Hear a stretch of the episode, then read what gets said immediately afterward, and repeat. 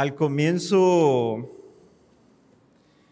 de el gobierno en turno, cuando ya había sido anunciado el ganador, muchos hermanos se acercaron a mí y me dijeron, pastor, este es el gobierno que Dios ha asignado, que Dios ha delegado. Este es el bueno. Y aún después de algunos años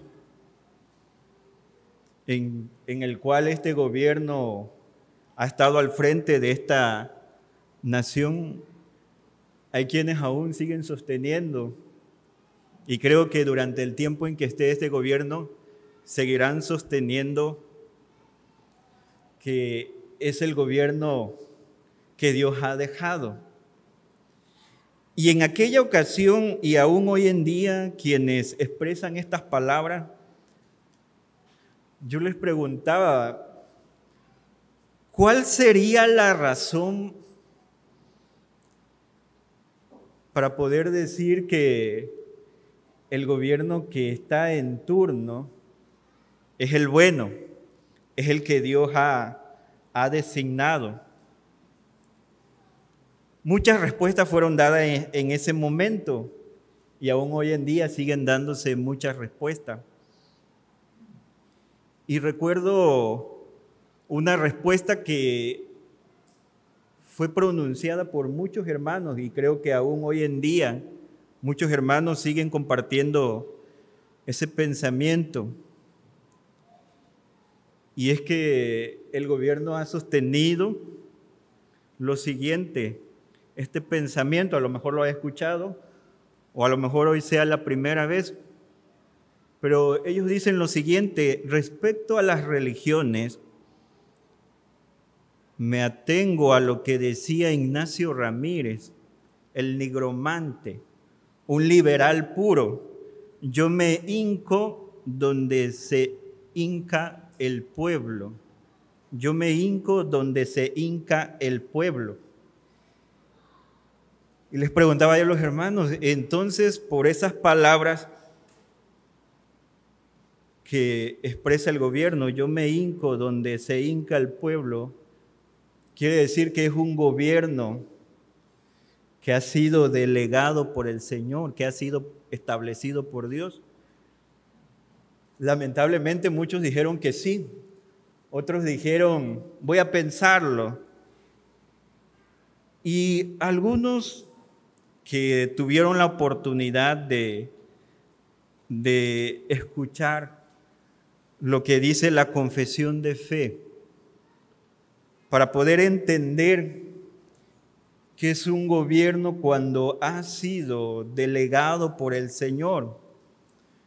Y no es tanto porque el gobierno diga yo me hinco donde se hinca el pueblo, sino la confesión de fe dice en el capítulo 23, Dios, el supremo Señor y Rey de todo el mundo, ha instituido a los magistrados civiles para estar bajo él, sobre el pueblo, para su propia gloria y para el bien público.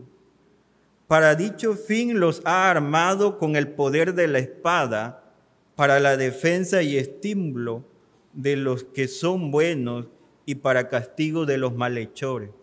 Y aún más dice la confesión de fe, es lícito que los cristianos acepten y desempeñen el oficio de magistrado cuando son llamados para ellos en la administración de este oficio. Ellos deberán mantener especialmente la piedad, la justicia y la paz de acuerdo a las leyes sanas de cada estado. Así que para tal fin pueden legalmente ahora, bajo el Nuevo Testamento, hacer guerra en ocasiones justas y necesarias. Es lo que menciona la confesión de fe en el caso de los magistrados establecidos por el Señor. Lamentablemente, independientemente de dónde venga el gobierno en turno, siempre debemos de tener ese pensamiento, tanto lo que está plasmado en las Sagradas Escrituras, que en un momento hemos de explicar en Romanos 13, pero también lo que nos enseña nuestros documentos de doctrina. Yo me hinco a donde se hinque el pueblo y muchos cristianos aún siguen creyéndolo. Y lo interesante y lo preocupante es que bajo ese pensamiento siguen acudiendo a las urnas y ahí sería el poder decirles a ellos, cuidado, si usted va a participar bajo ese pensamiento, cuidado. Entonces, ¿qué es un derecho delegado como nos presenta el tema y está plasmado en nuestros boletines? Es donde se reconoce que éste ha sido dado por Dios. Un derecho delegado no solamente es donde se reconoce que éste ha sido dado por Dios, es donde se ensalza el servicio de Dios, donde la fe no se ha considerado como un mero reduccionismo religioso o donde solamente se pretenda encerrar a la iglesia en lo administrativo de lo sagrado. Un derecho delegado nos lleva a pensar que siendo el hombre en imagen de Dios restaurada en Cristo, este aún tiene la tarea del mandato divino registrado en el libro de Génesis, cuando el escritor sagrado dice, frutificad, multiplicad, llenad, sojuzgadla y señorad.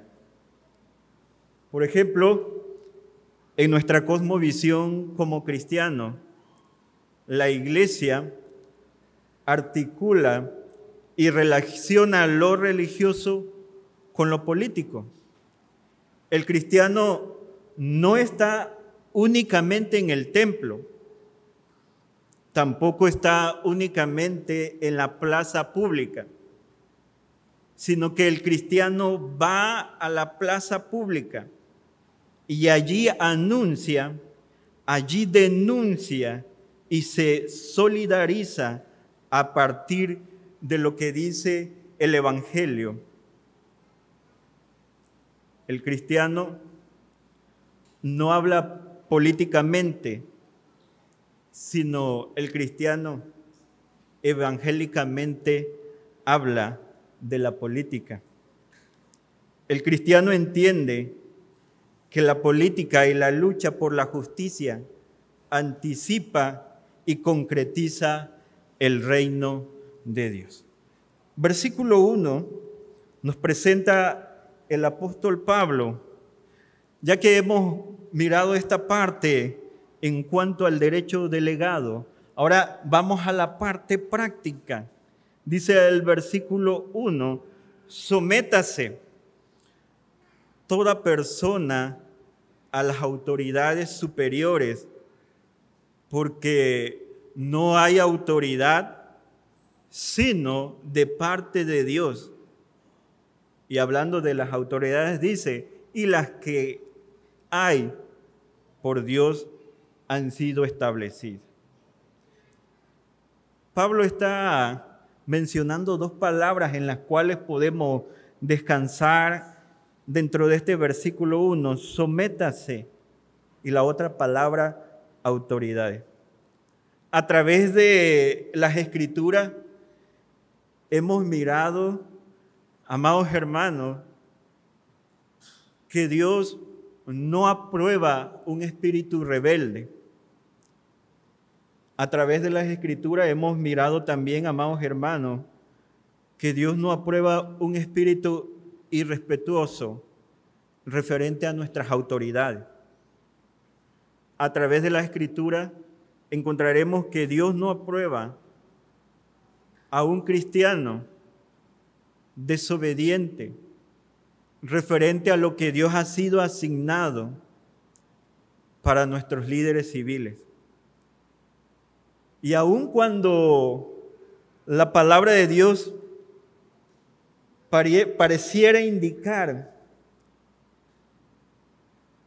que hubo un momento en que un hombre no estuvo de acuerdo con las autoridades, aun cuando la palabra de Dios pareciera indicar que hubo un hombre que no se sometió, y estoy hablando del apóstol Pablo, dice las Sagradas Escrituras en el libro de Hechos de los Apóstoles, en el capítulo 23, versículo 5, que aun cuando Pablo había hablado mal sin saberlo de un gobernante, dice las Sagradas Escrituras que él terminó, él terminó pidiendo disculpas, terminó sometiéndose a la autoridad. Hechos de los Apóstoles, capítulo 3, versículo 5. Es decir, esto nos lleva a pensar que Dios en su palabra nos está mostrando que tanto en el Antiguo Testamento y como en el Nuevo Testamento hay evidencia que el pueblo de Dios y en esta ocasión que la iglesia manantial de vida tiene la obligación de poder someterse a los magistrados. Y no solamente someterse a los magistrados, sino también por lo que nos llega a presentar Pablo cuando está escribiendo a Timoteo, no solamente tenemos como iglesia, como cristianos, la obligación de someternos a ellos que han sido establecidos por el Señor, sino también tenemos el compromiso como iglesia, el de estar orando constantemente por ellos.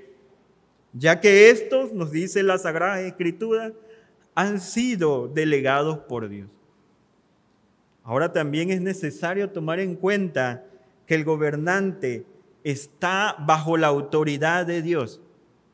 Y los que profesan lealtad a Dios, en este caso la iglesia, también debe de respetar al gobernante. Versículo 2 nos presenta las Sagradas Escrituras, de modo que quien se opone a la autoridad, a lo establecido por Dios, resiste y los que resisten acarrean condenación para sí mismos.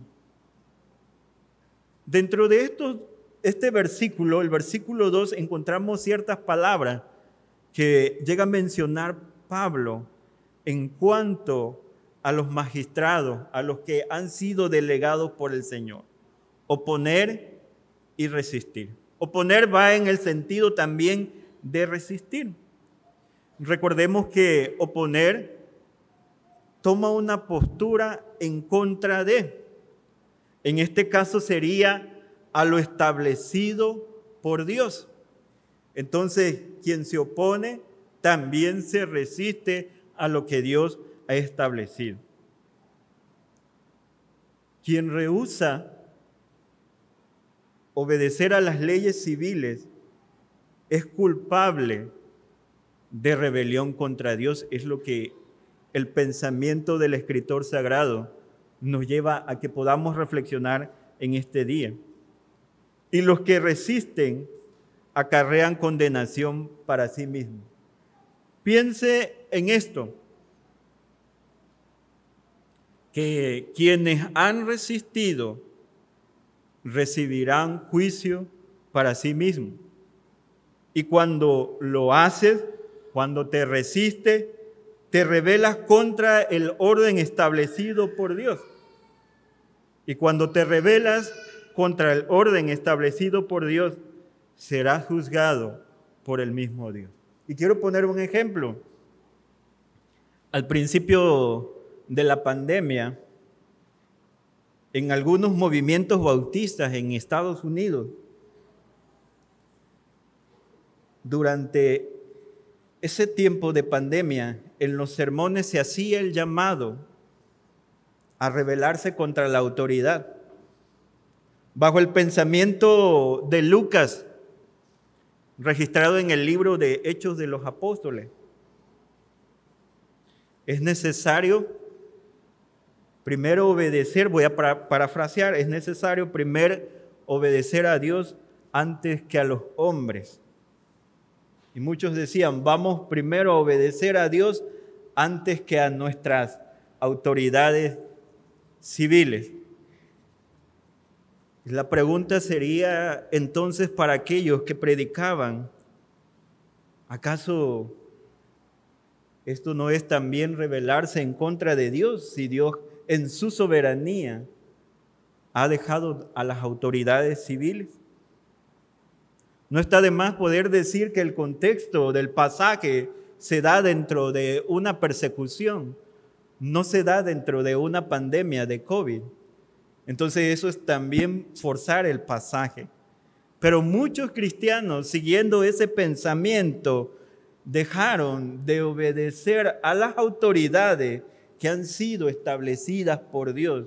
Y muchos hoy en día siguen rebelándose en contra de las autoridades de Dios. Versículo 3 dice el escritor sagrado, porque los magistrados no están para infundir temor al que hace el bien, sino al malo. Y hay una pregunta que nos hace Dios en su palabra. ¿Quieres, pues, no temer la autoridad? Haz lo bueno y tendrás alabanza de ella.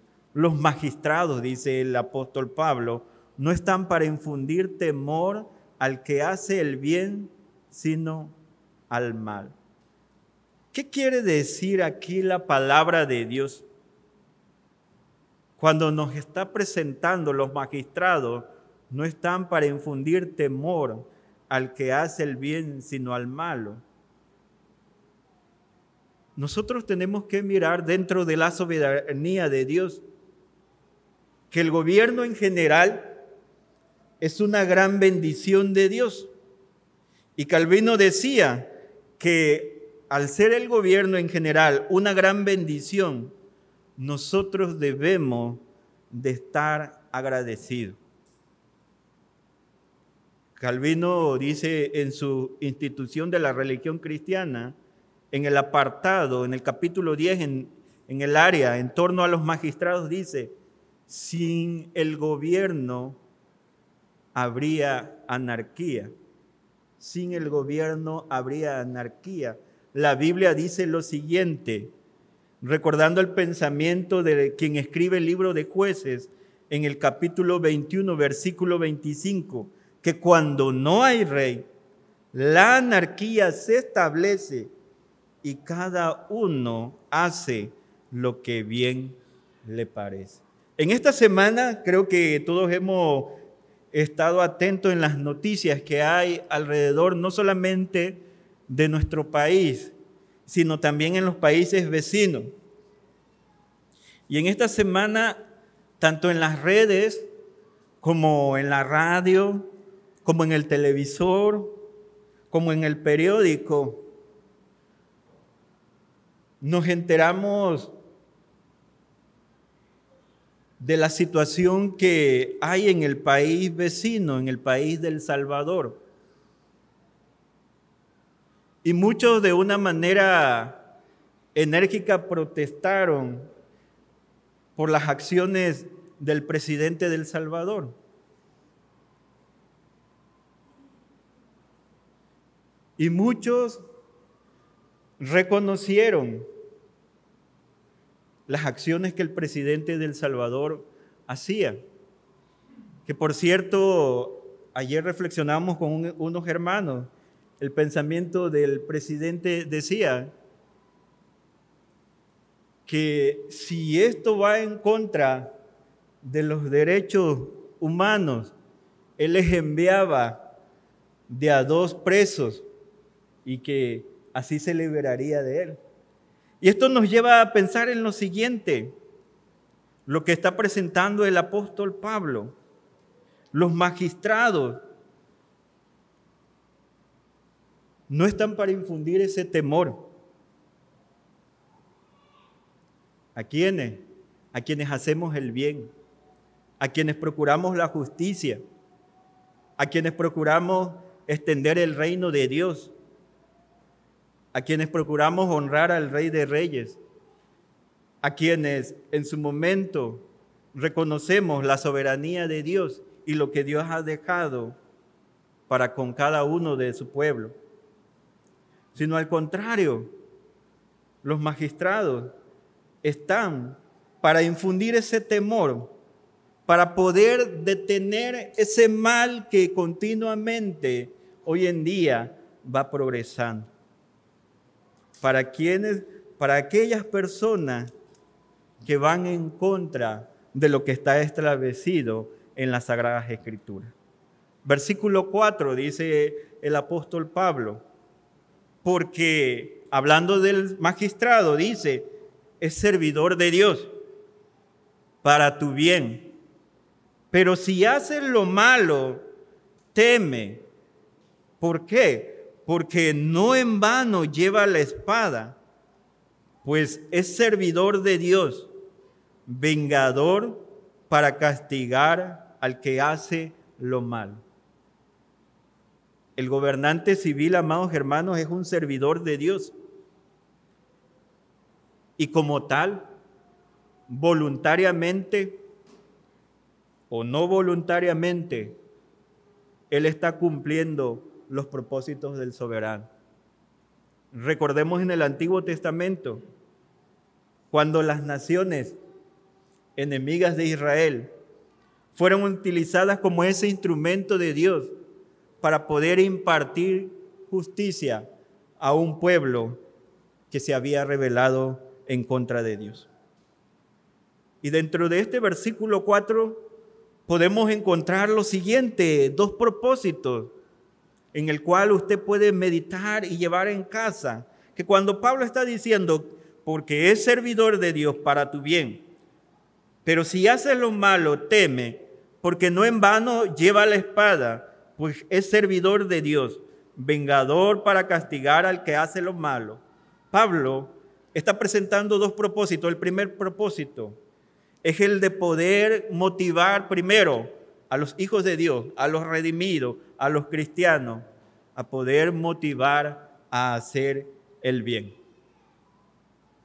Pero también el propósito del apóstol Pablo no solamente es motivar a los redimidos, a los escogidos, a hacer el bien, sino también el propósito de los magistrados, de aquellos servidores de Dios, de aquellos que han sido delegados por el Señor, es también de que aquellos que desobedecen serán castigados por hacerlo mal.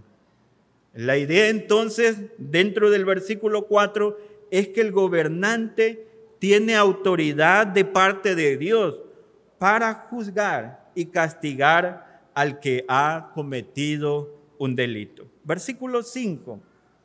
Por lo cual, dice el apóstol Pablo, siendo inspirado por Dios, por lo cual es necesario, dice, estarles sujetos, no solamente por razón del castigo, sino también por causa de la conciencia. Y me llama la atención cuando Calvino lleva a reflexionar al lector de aquella época en estas palabras, sino también por causa de la conciencia. Y él hace una pregunta, y creo que es una pregunta que podemos analizar y apropiarnos como iglesia. ¿Qué es la conciencia? ¿A qué se refiere cuando Pablo está diciendo, por causa de la conciencia. Y Calvino responde, cuando el hombre sabe aquello que su espíritu y entendimiento ha comprendido, cuando tienen ese sentimiento del juicio de Dios, que les sirve como de un segundo testimonio ante el cual él no puede ocultar las culpas delante de Dios. Entonces, bajo ese pensamiento dice Calvino que debemos de mirar ese pasaje cuando está diciendo, sino también por causa de la conciencia.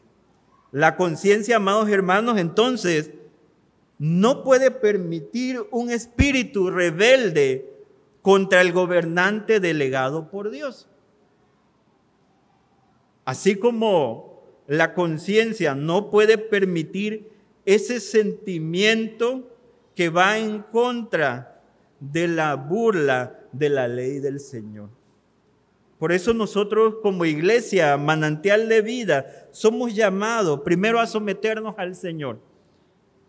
Y ya estando en ese sometimiento al Señor, también somos llamados a poder someternos a las autoridades que Dios ha establecido. Recordando que si estas autoridades están establecidas por Dios dentro de su soberanía, si usted se revela contra ella, también se estará rebelando en contra del Señor. Por eso somos llamados a que como cristianos, y si usted quiere agregar, voy a parafrasear, como mexicanos, como cristianos, como mexicanos, somos llamados también a que podamos obedecer no solamente a Dios, el Rey soberano, quien tiene el control de su pueblo, quien tiene autoridad sobre su pueblo, sino también somos llamados a poder obedecer a aquellas autoridades que Dios las ha establecido. Que el Señor nos bendiga.